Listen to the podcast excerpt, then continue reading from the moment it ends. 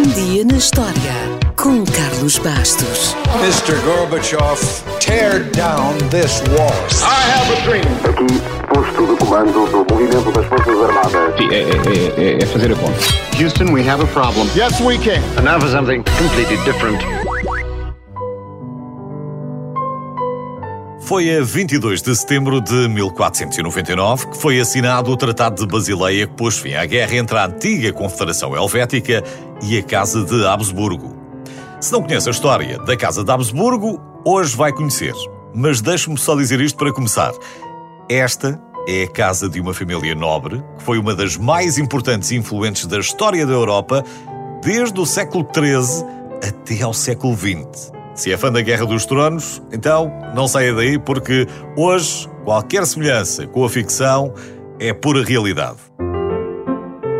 A Casa de Habsburgo teve origem no século XI e o nome deriva de Habitsburg, o Castelo do Falcão, a sua morada oficial.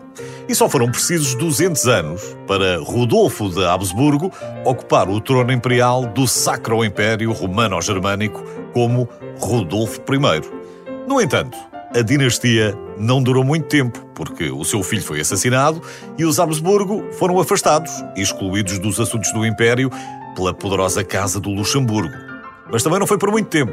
Pouco mais de 100 anos depois, a extinção da Casa do Luxemburgo permitiu à família Habsburgo recuperar a coroa imperial. Desta vez, a presença foi mais duradoura e Frederico III marcou o início de uma ascensão formidável ao poder universal expressa na divisa A, E, I, O, U. Áustria est temperare orbi universo. Em português, a Áustria cabe reinar sobre o universo. Que é como quem diz, não estamos aqui para enganar ninguém. Viemos para governar e está tudo dito. Como é que o fizeram? Boa pergunta. Bem, Todo o processo das uniões entre as casas reais foi-lhes muito favorável. Acha que foi só sorte? Não foi. A fórmula era até bastante simples e apareceu escrita desta maneira: Que outros guerreiem, enquanto tu, feliz Áustria, concluis casamentos. Como resultado desta política astuta e amorosa, a Casa de Habsburgo conseguiu dominar praticamente toda a Europa e respectivas colónias até ao século XX. Os Habsburgo foram soberanos de Espanha, dos Países Baixos, da Áustria, da Boémia, da Hungria, da atual Bélgica, de Borgonha, dos reinos de Nápoles, da Sicília e da Sardenha, da Hungria e da Croácia, do Ducado de Milão e até de Portugal durante o reinado dos Filipes.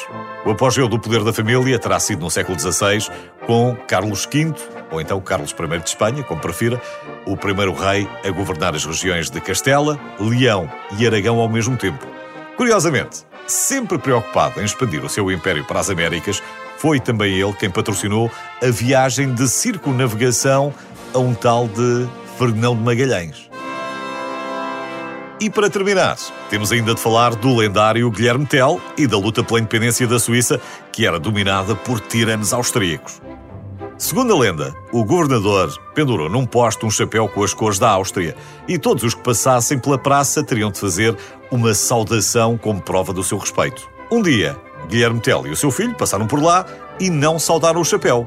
Prenderam-no imediatamente. Ao Guilherme, não ao chapéu, esse já estava preso. E, como castigo, teve de se fazer valer da sua habilidade como exímio atirador de besta para acertar numa maçã que estava sobre a cabeça do filho a 50 passos de distância. Toda a gente sabe que a história acabou bem e a seta atravessou a maçã sem tocar no rapaz. O que talvez não saiba é que os maus da fita desta história, os terríveis tiranos austríacos, eram, exatamente, os Habsburgo.